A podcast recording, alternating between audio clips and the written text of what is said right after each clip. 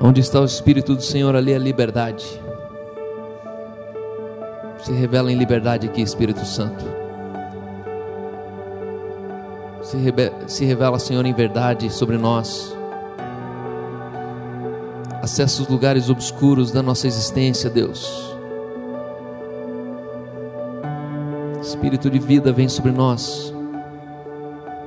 Num tempo onde todos temem o espírito de morte nós celebramos a vida, porque é a vida que vence a morte. E aquele que crê em mim, diz o Senhor, ainda que morra, ele vive. Pai, nessa noite conduz tua igreja, Pai, num lugar de convicção e certeza, Pai.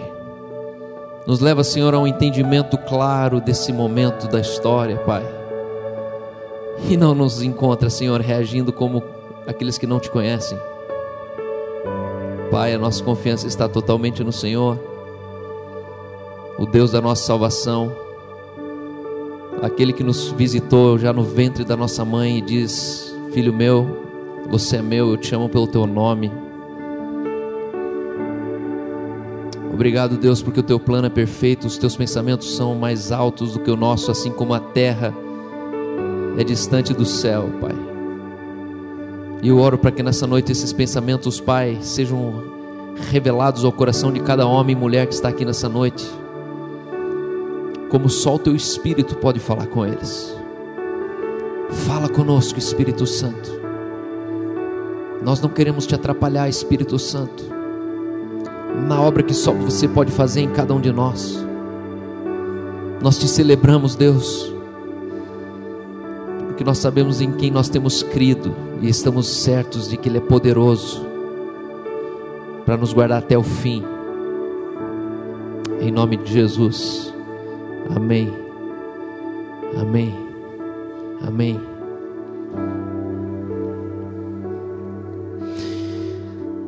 Obrigado, Jesus. Nessa noite eu quero falar sobre a forma que você pensa define as vontades que você tem.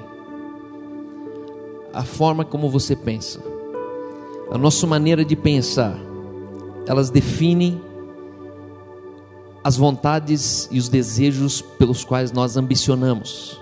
As tuas ambições, elas existem pela forma como você pensa. Eu gostaria de considerar três coisas antes de, de desenrolar, desenrolar esse assunto. Partindo do princípio que nada na terra é mais poderoso do que a vontade humana. Você sabia que nada na terra, nada na terra é mais poderoso do que a vontade humana? Nem Deus controla a sua vontade nem Deus. Deus não controla a sua vontade. Vocês lembram que por causa da vontade de um povo, Deus precisou mandar um rei? Porque Deus não controla a sua vontade. Deus ele é tão soberano, tão soberano, tão poderoso, que ele decidiu abrir mão desse, desse controle sobre a tua e a minha vontade.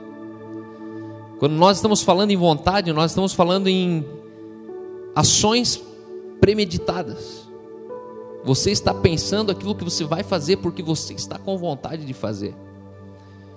Nada na terra é mais poderoso do que a vontade de um homem, por isso Deus não controla ela. Deus podia controlar o, o, o, bandido, Deus podia controlar o vigarista, Deus podia controlar o impostor, podia controlar o tráfico humano, Deus podia controlar, controlar qualquer pessoa. Mas quando Deus ele cria você e eu a sua imagem, ele diz: "Ei, assim como eu tenho a minha vontade, eu preciso respeitar a vontade dele". Os homens que queriam a presença de Deus no meio do seu povo convenceram Deus de habitar entre eles dentro de um tabernáculo. Deus ele decide habitar no meio do povo porque o povo pediu a presença de Deus no meio deles. Era a vontade do povo ter Deus no meio deles. Número dois, a vontade controla os nossos destinos. Você provavelmente chegou em um lugar porque você desejou talvez outra coisa. Aquilo que você deseja é o lugar que você chega. Se você chegou a um lugar muito bom é porque a sua vontade ela foi muito boa. Se você chegou num lugar de fraqueza, de fracasso, lugar de depressão, lugar de de talvez crise existencial, foi porque você obedeceu algumas vontades que não faziam sentido. A sua vontade, a minha vontade, é a agência da administração de Deus. A nossa vontade é a agência da administração de Deus sobre a terra. Quando Deus deu a terra aos homens, Ele nos deu a possibilidade de governar a terra através da nossa vontade. Quando Deus ele deu a terra a Adão, ele deu para Adão a possibilidade de Adão governar toda a terra através da vontade dele. Isso é tão poderoso que eu quero falar hoje, que talvez é onde eu mais consigo entender que o tal do livre-arbítrio começa. As pessoas hoje elas têm uma discussão sobre o livre-arbítrio e a predestinação como se fossem coisas opostas. E eles acham que livre-arbítrio é o seguinte: você pode escolher para onde você quer ir, para o céu e para o inferno. Aí o livre-arbítrio já, já começa despencando e não fazendo sentido quando você entender que provavelmente ninguém vai para o inferno. Jesus mudou essa história, onde a, a, a humanidade já estava condenada à perdição eterna. Na cruz ele desce e ele não só salva quem vem depois da cruz, ele salva todos aqueles que vieram antes da cruz. Então, se o livre-arbítrio existe para escolher entre céu e inferno, e a gente tem uma compreensão que depois da cruz, provavelmente ninguém vai para o inferno. A questão é que depois da cruz, alguns vão ter a eternidade, outros não. Outros do pó vieram e do pó eles terminam. A gente precisa entender que livre-arbítrio não é escolher entre céu e inferno. Livre-arbítrio é Deus respeitando a tua vontade. Se você diz fecha, Ele fecha. Se você diz abre, Ele abre. Se você diz pode, Ele, ele, ele vai te honrar. Você consegue imaginar isso? Deus não te trata como criança, Deus não te trata como estúpido, Deus não te trata como escravo. Porque se você fala, Deus, eu quero, Deus provavelmente vai falar: tá bom, filho, eu não posso fazer nada para contrário a isso. Deus respeita a sua vontade. Por isso que quando Jesus encontra Pedro, Jesus fala assim: E Pedro, eu te darei as chaves do reino. E tudo que você, Pedro, junto com a igreja, ligar na terra, vai ser ligado no céu. E tudo que você, igreja, desligar na terra, vai ser desligado no céu. Antes da cruz, era a terra que tinha que corresponder com o céu. O céu mandava, a terra obedecia. Depois da cruz, é a terra que manda e o céu obedece. Sabia disso? As pessoas ainda estão orando, Deus, que seja feito assim na terra como é no céu. Não, não, já foi feito. O tempo que era para ser feito na terra, como era no céu, já foi cumprido. Jesus cumpriu esse tempo. Aí depois desse tempo, a gente tem que orar, Jesus, que seja feito aí no céu como está sendo feito aqui na terra. A questão é que a gente nunca acha que está bom o jeito que a gente está fazendo na terra. A gente sempre acha que na terra a gente está melecando tudo. Só que nós somos filhos amados de Deus, nós somos habitação plena do eterno, nós somos perfeitos nele, nós temos autoridade para pisar a cabeça de serpentes, nós temos autoridade sobre céu, sobre terra. Por isso eu e você nós precisamos entrar nesse lugar, batendo no peito, dizendo: Ei, que seja feito assim no céu, agora como é, pra, é aqui na terra. O céu está esperando para corresponder com a terra, por isso que a, a criação toda ela guarda ardentemente a manifestação dos filhos de Deus. E terceiro lugar, a semente da nossa vontade está no centro da nossa mente subconsciente. A semente da nossa vontade está no centro da nossa mente subconsciente. Como o homem se imagina no seu coração, diz as Escrituras, assim ele é. O homem ele não é assim como ele imagina que ele seja. O texto não está dizendo assim como o homem se imagina assim ele é. Não, não, não. Assim como o homem se imagina no seu coração. Se não for no coração, ele não se torna o que ele imagina. E a pergunta é: onde que é o coração do homem? Se você tem um problema de coração, você vai mandar no médico e o médico vai pôr os bisturi aonde em você? Chega no médico e fala: Doutor, estou com dor no coração. Ele vai te operar onde? Será que é na mente? Será que é nas costas? Será que é atrás do joelho? Onde que está o coração do homem? Não é nesse coração aqui que você tem depressão. No cardio, não é. Você tem depressão em outro lugar. E o coração é o lugar subconsciente da humanidade. Jesus, quando falou sobre tudo que se deve guardar, guarde o seu subconsciente, porque dele procede as fontes de vida. É comprovado que 95% do que você pensa, do que você fala e do que você escolhe, você não sabe e nem escolheu pensar isso. Tudo que você aprendeu na escola, tudo que você aprendeu na igreja, tudo que você aprendeu com o tempo, é 5% da sua mente consciente. A sua consciência é 5% do que você é. 95% do jeito que você reage, o que você come, o que você tem de vontade é no seu subconsciente. Por isso que às vezes você não entende por que você fez isso. Sabe aquela besteira que você faz? Você fala assim: Meu Deus, mas por que, eu fiz isso? Só que o fato é que tudo que você consome na sua mente consciente, isso vai gerando um download para sua mente subconsciente. Por isso que a qualquer momento você pode acessar imagens pornográficas ao vivo e a cores de cinco anos atrás que você consumiu. Por quê? Porque está no teu subconsciente, você importou para dentro. Você não sabe que está aí dentro, mas se você acessar lá no arquivo, ele volta. Você lembra do teu primeiro filme de terror? Por quê? Porque está no teu subconsciente. E o centro da tua vontade está dentro do, do teu subconsciente. As tuas vontades não vêm do que você pensa, do que você sabe. As tuas vontades vêm daquilo que você não pensa. Vem num lugar que você nem sabe por que você sentiu isso. Isso explica batalhas que passamos a vida inteira lutando e não sabemos nunca a origem. Sabe quando você, você, você, luta com o negócio, mas você não sabe aonde, aonde que, eu, que eu mato ele, aonde que eu erradico ele, aonde que eu elimino esse problema. São sombras que nós vivemos na vida que você corre, corre, corre dela, mas você não sabe aonde que você erradica, aonde você elimina aquela batalha interna que você carrega. A coisa mais perigosa e preciosa ao mesmo tempo que Deus deu ao homem foi a vontade. Quando Deus te deu a vontade, o direito à vontade, foi a coisa mais preciosa e na mesma hora a coisa mais perigosa que Deus podia ter dado ao homem. As nossas vontades, elas são respeitados por Deus. Deus precisa respeitar a sua vontade. Por exemplo, se Deus não respeitasse a sua vontade, todo mundo era salvo. Ele pegava e devolvia a eternidade para todo mundo e falava: Ó, oh, pessoal, eu sei que o inferno é quente, eu sei que é, essa terra aqui é nada perto da eternidade, então eu vou fazer o seguinte: eu vou fazer vocês todos irem para a eternidade já.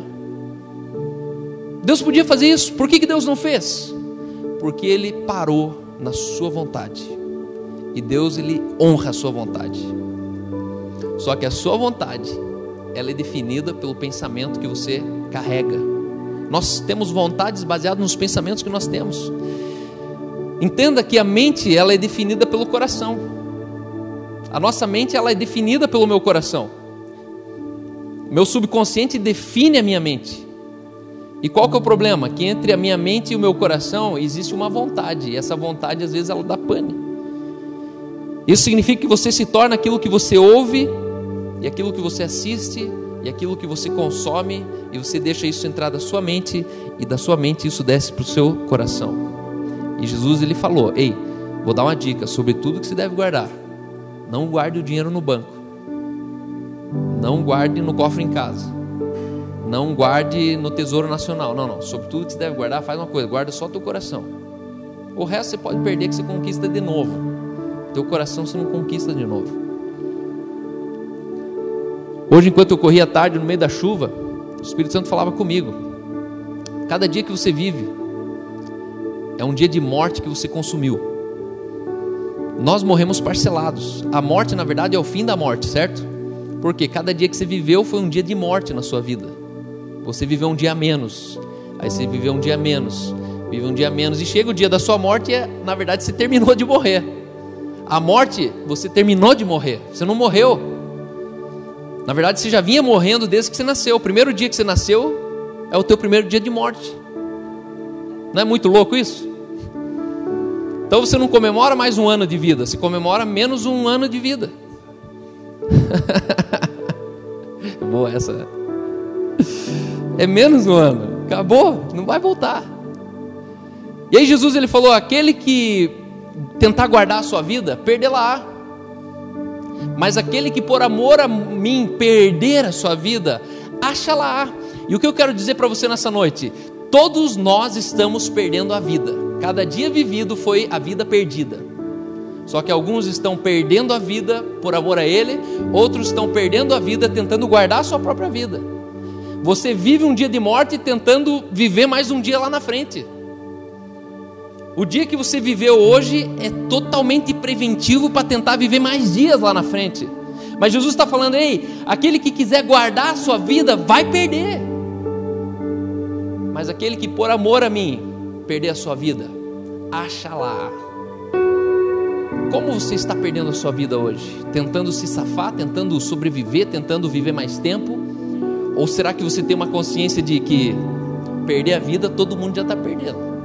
Um dia vivido é um dia de morte. Então é o seguinte: eu vou dar sentido para essa morte de hoje. Eu vou dar mais sentido para a morte de amanhã. Eu vou dar mais sentido. Então, se eu morri com 45 anos, soltem fogos. Porque eu morri bem. Eu morri perdendo a minha vida por amor a Ele. Quando você vive uma vida gastando a sua vida por amor a Jesus, você nunca vai morrer cedo demais, nem tarde demais. O dia que você morrer já estava bom, porque está cumprido, isso foi verdade na sua vida. Mas agora eu quero entrar no assunto da vontade. Cal, quero buscar a vontade de Deus. Os maiores religiosos que eu conheci na minha vida, eles tinham um objetivo em comum. Todos eles queriam viver a vontade de Deus. E aí eles falavam, porque a vontade de Deus é boa, perfeita, agradável. A vontade de Deus é boa, perfeita e agradável. Romanos 12, 2 diz: E não vos conformeis com esse século, mas transformai-vos pela renovação da, da vossa mente. Isso a gente falou já semana passada, sobre renovar a mente. Para que experimenteis qual seja a boa, perfeita e agradável vontade de Deus. Só que a minha pergunta é: a vontade de Deus é boa, perfeita e agradável. Só que a gente não pode esquecer que essa ainda é a vontade de Deus. A chave não é eu viver a vontade de Deus, a chave é eu entender qual que é a tua vontade.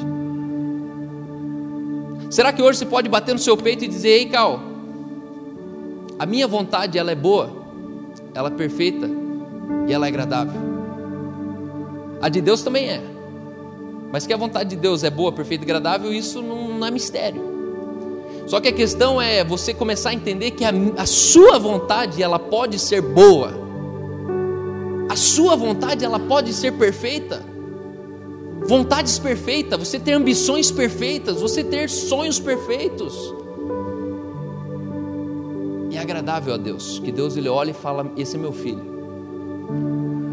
Sabe, a pior, a pior tipo de pessoas que você vai encontrar numa universidade são filhos que estão estudando aquilo que o pai mandou.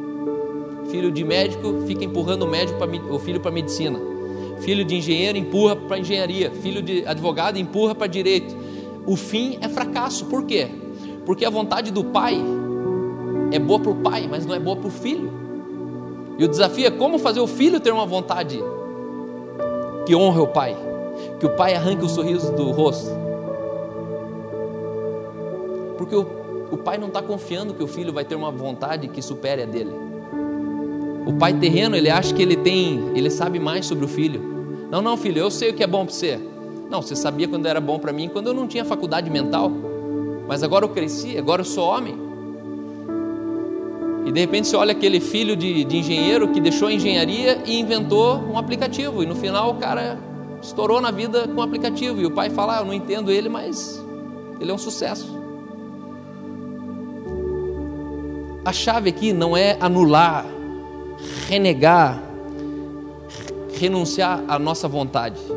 A religião ela ensinou que você tem que abrir mão das suas vontades, que você precisa renegar as vontades, você precisa, é, como é que se diz? É, renunciar às vontades. Só que a Bíblia não está falando para você renunciar às suas vontades. A Bíblia ela propõe para você redimir as suas vontades. Vontades redimidas.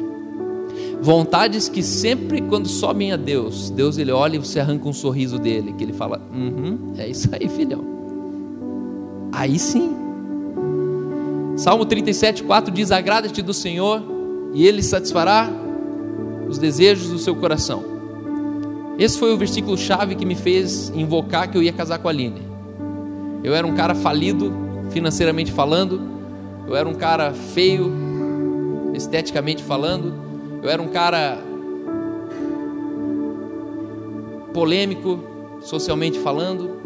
Eu era tudo fora do esquadro social que alguém imaginava uma esposa para Aline. E quando eu passei o olho nesse texto, eu falei: opa, se eu agradar a Deus, Ele vai realizar os desejos do meu coração. Agrada-te do Senhor e Ele satisfará os desejos do meu coração. Aí o que, que o, o adolescente inocente foi fazer? Não vou agradar a Deus. Então o que é agradar a Deus? Primeiro é você fazer tudo aquilo que você foi criado para fazer e não fazer nada daquilo que você não foi criado para fazer. É você entender a vida a partir da perspectiva de Deus e não a partir da tua perspectiva. Você entrar num plano de vida que Deus te propôs como Criador. E o Criador sabe para que você existe, o Criador tem expectativas para o que você foi criado. E eu comecei a ouvir o Criador naquilo que eu fui criado para ser.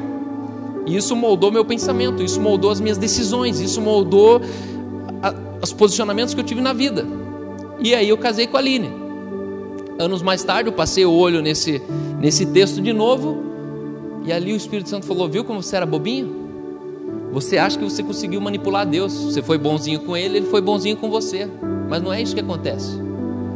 Quando você agrada, agrada-te do Senhor, significa você assume o estilo de vida de Deus. Você assume as intenções de Deus, você assume a pureza de Deus, você assume os valores de Deus, a tal ponto que todas as decisões que você toma nunca serão contraditórias a Deus. Por isso ele ele fecha com você. Não é que Deus ele ele ele realiza os desejos do teu coração, é você que não tem desejos que Deus não pode realizar. Você que não chega com propostas que deixa Deus na parede falando, filhão, isso, aí não dá. Isso aí não vou conseguir. Isso aí está fora do, da lógica. Papai não pode comprar isso aí para você. Sabe quando teu coração se converte ao coração de Deus, a ponto de tudo que você pensa já era o que Deus pensava. Tudo que você sonha já faz sentido com o que Deus sonha. E de repente o teu coração se converteu ao coração dele a tal ponto que nada é contraditório com ele. Por isso, que ele começa a honrar os teus desejos, porque os teus desejos não são contraditórios com os dele. Só que são os teus desejos, não partiu dele, partiu de você. Sabe qual é a diferença de um escravo? Um escravo e um filho? O escravo não tem direito à vontade. O que caracteriza uma pessoa, caracteriza um escravo, é que ele não tem mais direito à vontade. O fator vontade é tirado dele, então ele não pode escolher a hora, ele não pode escolher o que ele quer fazer, ele não pode escolher onde ele vai dormir. Não, não, ele é um escravo. Escravo significa que alguém comprou a tua vontade, você não tem mais direito à vontade. E quando a religião diz que você precisa abrir mão dos teus sonhos, você precisa renegar as tuas vontades, ela está tentando te escravizar. Ela está tentando castrar você, na verdade, do propósito que você foi criado, que é aflorar para fora a natureza de Deus em você, a ponto de Deus e você construir um futuro a partir dos teus sonhos, dos teus desejos.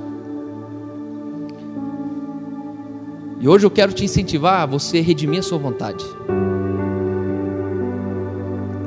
A vontade redimida, ela é primeiramente pura. Uma vontade redimida, se você tem dúvida se a sua vontade ela procede ou não, de santidade, entenda, a sua vontade ela precisa ser primeiramente pura. Filipenses 4:8 diz: "Finalmente, irmãos, tudo que é verdadeiro, tudo que é respeitável, tudo que é justo, tudo que é puro, tudo que é amável, tudo que é de boa fama, se alguma virtude há e se algum louvor existe, seja isso que ocupe o vosso pensamento. Irmão, deleta os lixos que você tem dentro da tua cabeça. Hoje, hoje, assim, ó, pega e não penso mais isso. A Bíblia está dizendo assim, ó, se tem louvor, se é pureza, se tem virtude, se é amável, se é agradável, nisso pensai. Só que de repente a gente começa a pensar tanto lixo, tanto lixo, tanto lixo, você começa a intoxicar o seu subconsciente e aquilo ficou dentro de você, você não percebeu. E de repente você está com tanto lixo dentro de você que na verdade você tenta assistir um filme, você tenta ler um livro, você tenta ir para a praia, você tenta distrair a sua mente consciente, mas não percebe que na verdade o centro da sua vontade é sua mente subconsciente. E você precisa trazer para fora lixo subconsciente que você ao passar dos anos você foi internalizando. A sua vontade ela precisa ser pura. Ontem alguém me perguntou uma pergunta muito interessante. Falou, Cal, cara veio me assaltar, pediu tudo que a gente tinha, passa tudo que você tem. E eu falei assim, cara, eu não tenho celular. Ele foi embora e eu fiquei com meu celular. Aí o cara falou assim: Isso é pecado ou não? E você vai ver dentro da Bíblia que vários momentos alguém pecou alguém mentiu e Deus honrou uma mentira.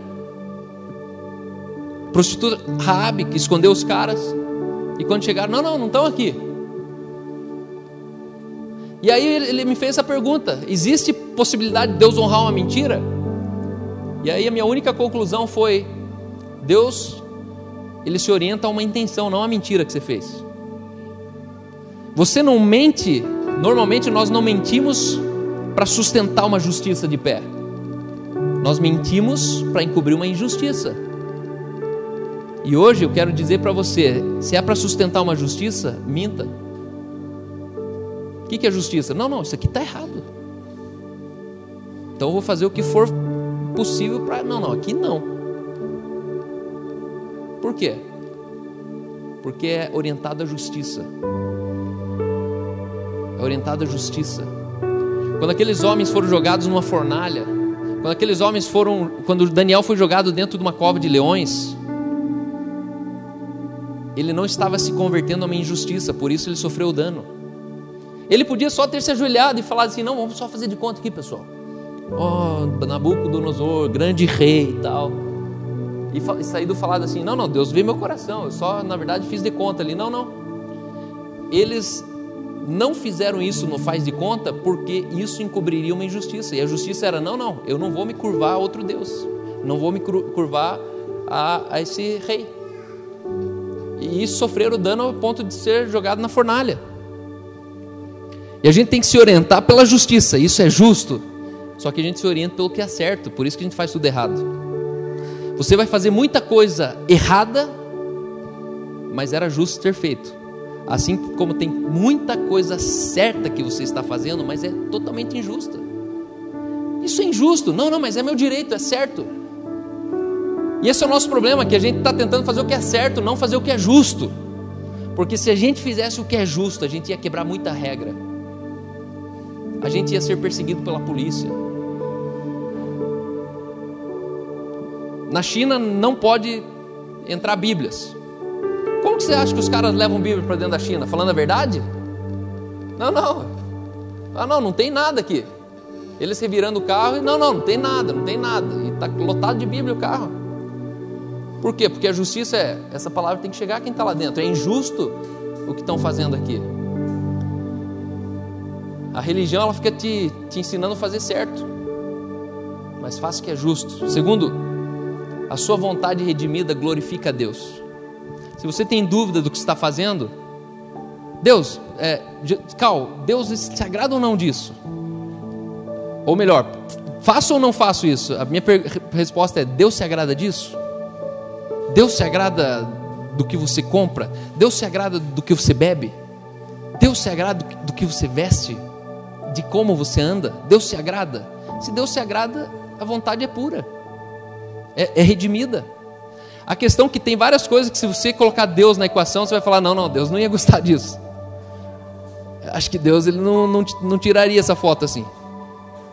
Acho que Deus não mandaria essa, esse videozinho aqui lá pro, pro amigo. Acho que Deus não faria.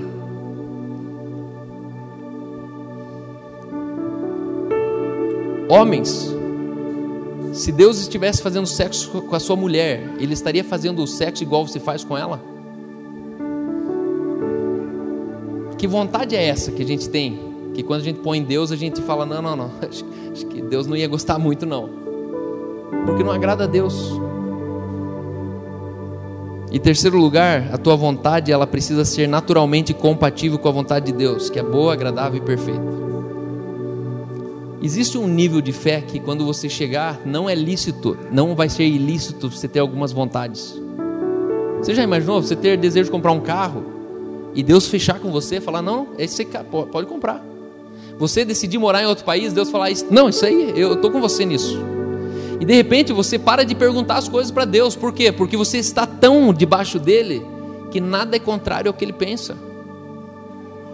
Sabe, é o filho que conhece suficientemente o pai a ponto de o pai não se ofender com o que o filho comprou, com aonde o filho viajou, aonde ele está morando, o quantos filhos ele quer ter. Não, não. Por quê? Porque existe um, um coração de um pai fundido com o filho. E assim como um abismo chama outro abismo, a Bíblia diz que um abismo chama outro abismo. Cuidado com os abismos. Quando você entra num abismo, você vai experimentar o próximo abismo e um abismo chama o outro abismo. Entenda que assim também uma vontade sua chama outra vontade sua. As nossas vontades, elas são frutos uma das outras. A vontade que você tem, não, mas eu só queria ter a casa na praia. Aí da casa da praia você já quer ter o barco. Aí do barco você já quer ter o jet ski. E para isso você vai se perdendo no meio da tua caminhada, você vai se vislumbrando. Porque vontade redimida é uma vontade de uma glória sobre outra glória. Assim como um abismo chama outro abismo, assim o crente ele pode viver de uma glória para outra glória. Um vai de baixo para baixo, o outro vai de cima para cima. E a sua vontade ela pode ser de baixo para baixo, ou a sua vontade ela pode ser de glória sobre glória. Existem realidades que eu vivo hoje frutos de uma vontade que eu tive lá atrás que não tem nada a ver com isso aqui hoje.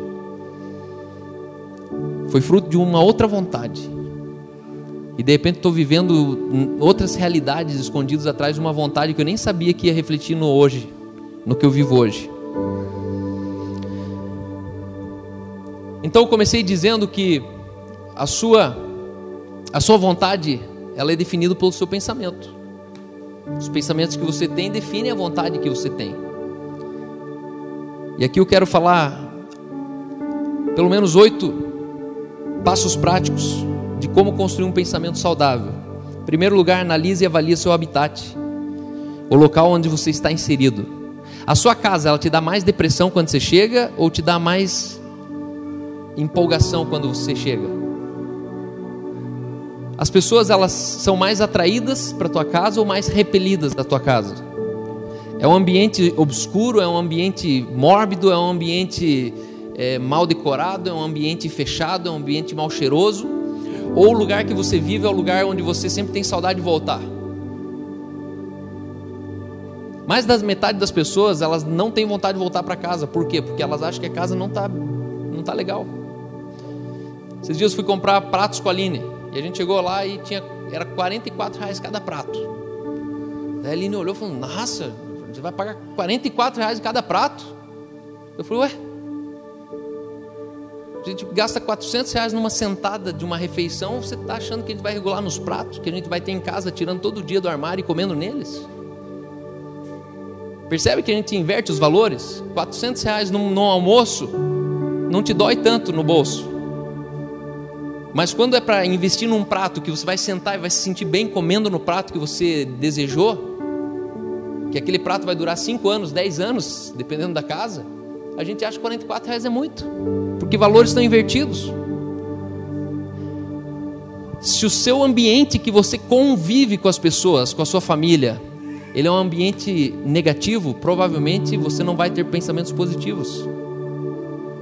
É um ambiente opressor, é um ambiente hostil, é um ambiente que você não dorme de noite, é um ambiente barulhento, é um ambiente que você fica no, na fúria com o vizinho, com a mãe que mora atrás, com o cachorro que faz cocô na tua porta.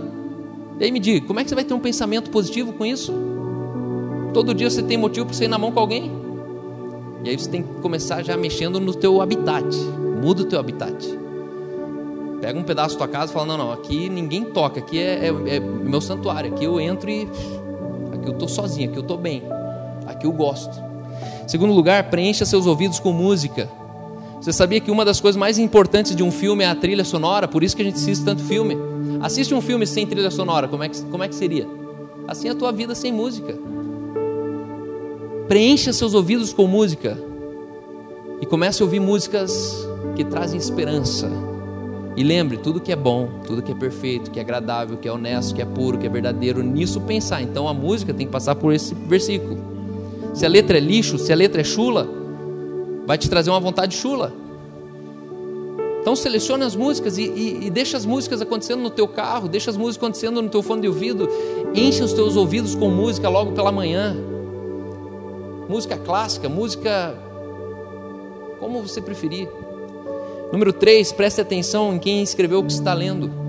As pessoas estão muito cool, elas acham que é bacana. Nossa, eu estou lendo oito livros por mês. Aí eu pergunto, mas quem escreveu esse livro? Elas nem sabem quem escreveu. Irmão, se você não conhece a, a idoneidade de quem escreveu algo, não leia algo, porque você vai internalizar aquilo que você não sabe quem escreveu. Tem muita gente lixo escrevendo lixo e tem muita gente boa consumindo lixo. Quem está escrevendo isso? Saiu da onde isso aqui? Quem está dizendo isso? Quem está dizendo isso? Número 5, tenha a mesma tenha uma leitura mais honesta sobre as realidades que você vive. Uma, uma, uma leitura honesta.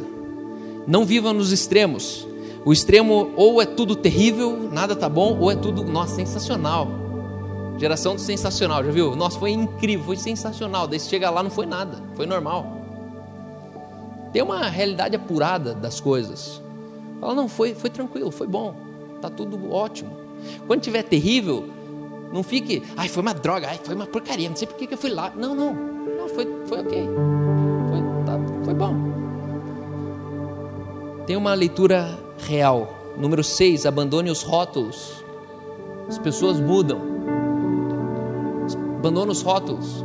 Ah, ele é vaidoso, ele é orgulhoso, ela é egoísta. Ela, não, não, não, não. Ela estava egoísta aquele dia. Ele foi arrogante naquele momento comigo.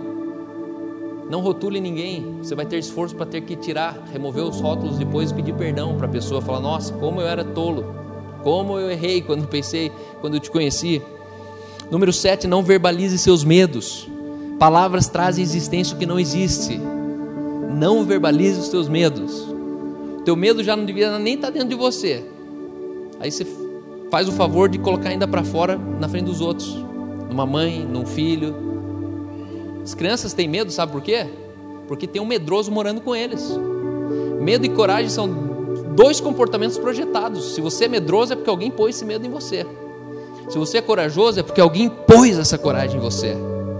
As pessoas não nascem corajosas mas também elas não nascem medrosas. Não verbalize seus medos. Trate eles dentro de você, comece a, a identificar, comece a matar eles. Ah, isso aqui foi um filme que eu assisti quando tinha dois anos. Isso aqui foi uma paulada que eu levei na frente do cemitério quando eu e meu irmão levamos um couro. E você começa a perceber que teu medo tem uma origem lá no teu subconsciente. Em oito lugar, oitavo lugar, enfatize, enfatize e celebre sempre coisas boas e positivas dos seus resultados. Atrás de cada resultado existem valores a ser comemorados. Você já percebeu que as pessoas elas elas mais resmungam do que deu errado do que fazem questão de celebrar o que deu certo? Dá a impressão que o que deu certo é ordinário, tipo, não, não fez mais que obrigação. Só que chega uma hora que você é um cara chato, porque tudo que dá errado você fica murmurando, fica falando mal, fica, ah, não deu, não deu. Só que se você celebrasse tudo que deu de certo, não sobraria tempo para você reclamar do que deu errado, de tanta coisa certa que deu na tua vida. Nós fomos criados para o acerto, nós fomos criados para o êxito, nós fomos criados para o sucesso. Deus te desenhou como coroa da criação para desfrutar de uma criação. Não é para você sobreviver e viver capengando e viver se segurando. Não, não. Você foi criado para o sucesso. O sucesso deveria ser mais intuitivo na gente. Só que você tem pensamentos negativos porque você aborda demasiadamente o que deu errado. Você é um especialista de caos. Você manja de fracasso. Celebre resultados, valores, atitudes que você teve, conquistas que você mudou. Esposas, lembre os seus maridos quando ele mudou. Porque é fácil reclamar sempre quando deu errado, que não troca o chuveiro, que ele é um folgado, que ele é um coça pança em casa. Tá bom. Mas tem o dia que ele parou de coçar e foi na padaria trazer o pãozinho de manhã. Então, celebre ele naquele dia, que ele não esperou o pão vindo da padaria sozinho. O meu desejo é que a gente seja uma igreja com muita vontade. E que essa vontade seja tão redimida que Deus ele não pense duas vezes em cumprir a vontade do seu coração. Você está em Deus, Deus está em você. Duvide menos das suas vontades e acredite mais nessas vontades.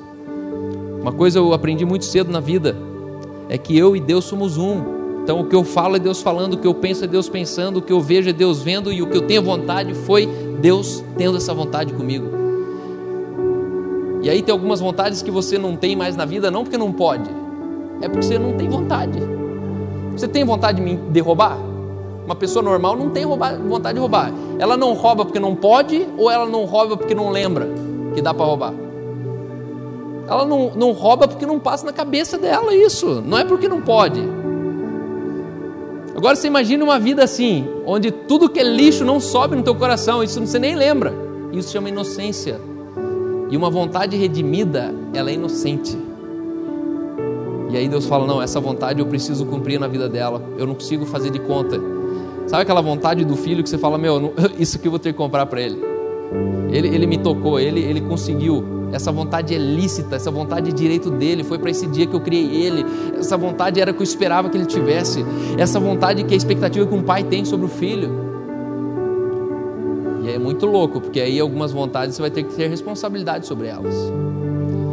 A minha mensagem nessa noite é: Pense bem, porque os pensamentos que você carrega definem as vontades que você vai ter, e Deus vai respeitar a sua vontade. Sabe por que você pode ser uma mãe solteira hoje? Porque lá atrás Deus respeitou a sua vontade. Sabe por que você pode ser um alcoólatra hoje? Porque lá atrás Deus respeitou a sua vontade.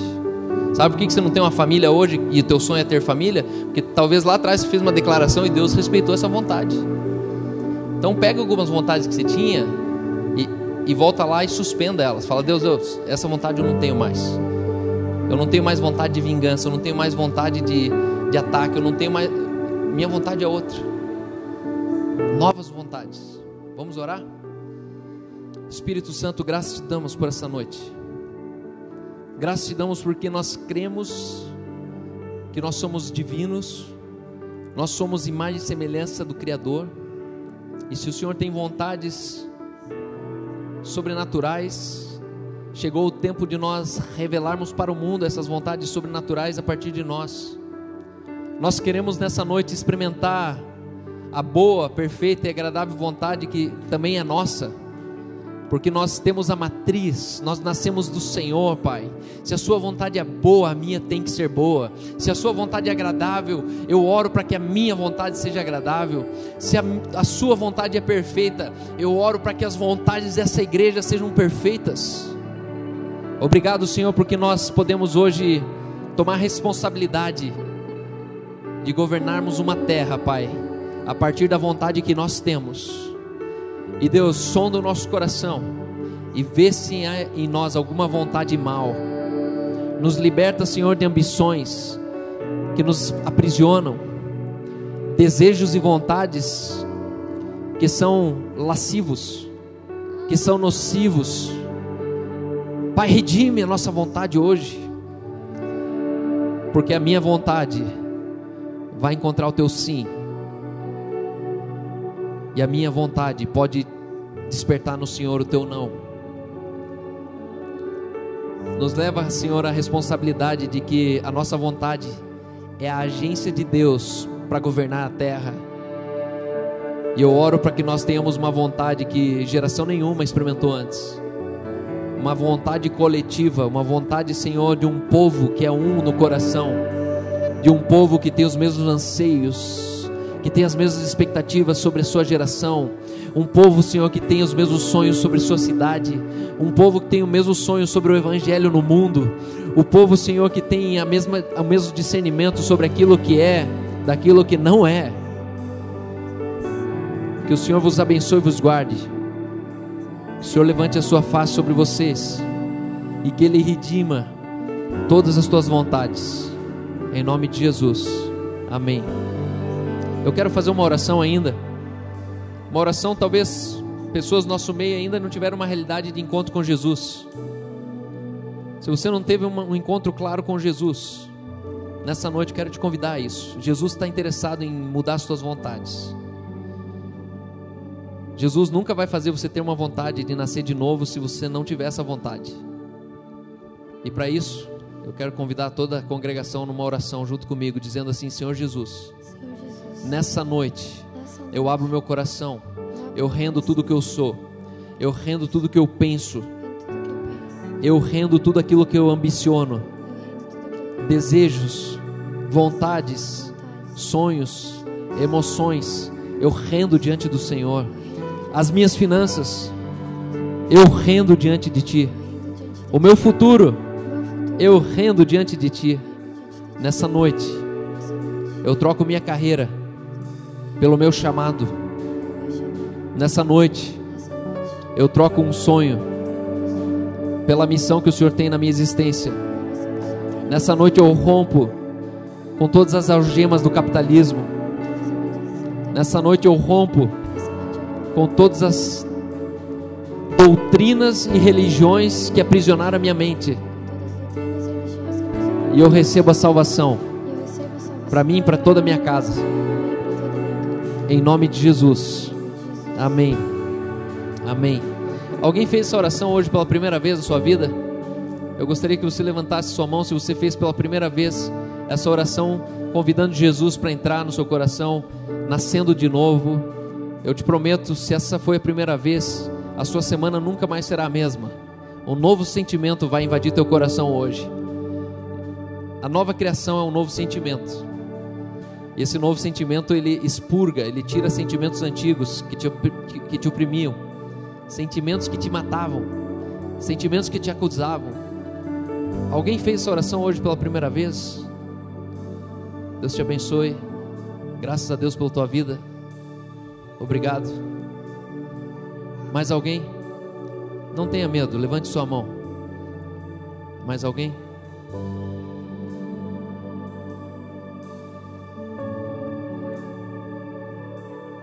Obrigado, Espírito Santo. Obrigado pela tua, tua igreja que é tão linda, que é tão gloriosa. E pela mensagem do Evangelho que é poder de Deus para todo aquele que crê. E obrigado porque nessa noite mais alguém creu. E crer é apenas receber, não é um esforço, mas é apenas um rendimento, uma rendição completa, dizendo: Senhor, me toma, Senhor, faça comigo aquilo que eu nasci para ser, Senhor, me leva a lugares que eu nasci para ir e não fui ainda. Senhor, me leva a viver sonhos e visões que eu nasci para revelar para esse mundo e até hoje eu nem comecei ainda. Uma nova criação traz consigo uma nova realidade. Eu declaro uma nova realidade na vida do meu irmão. Novos dias estão à tua frente, dias de redenção. Tudo aquilo que talvez você não viveu em, em décadas de vida Deus vai te levar a viver nos próximos dias, nas próximas horas. Obrigado, Espírito Santo, pela tua igreja, pela tua casa. Que todos os dias nosso coração se renda à mensagem poderosa. Leva a tua igreja a pensar bem. Nós queremos pensar bem. Um bom pensamento revela uma nova realidade, de novidade em novidade, em nome de Jesus. Amém. Amém. Obrigado.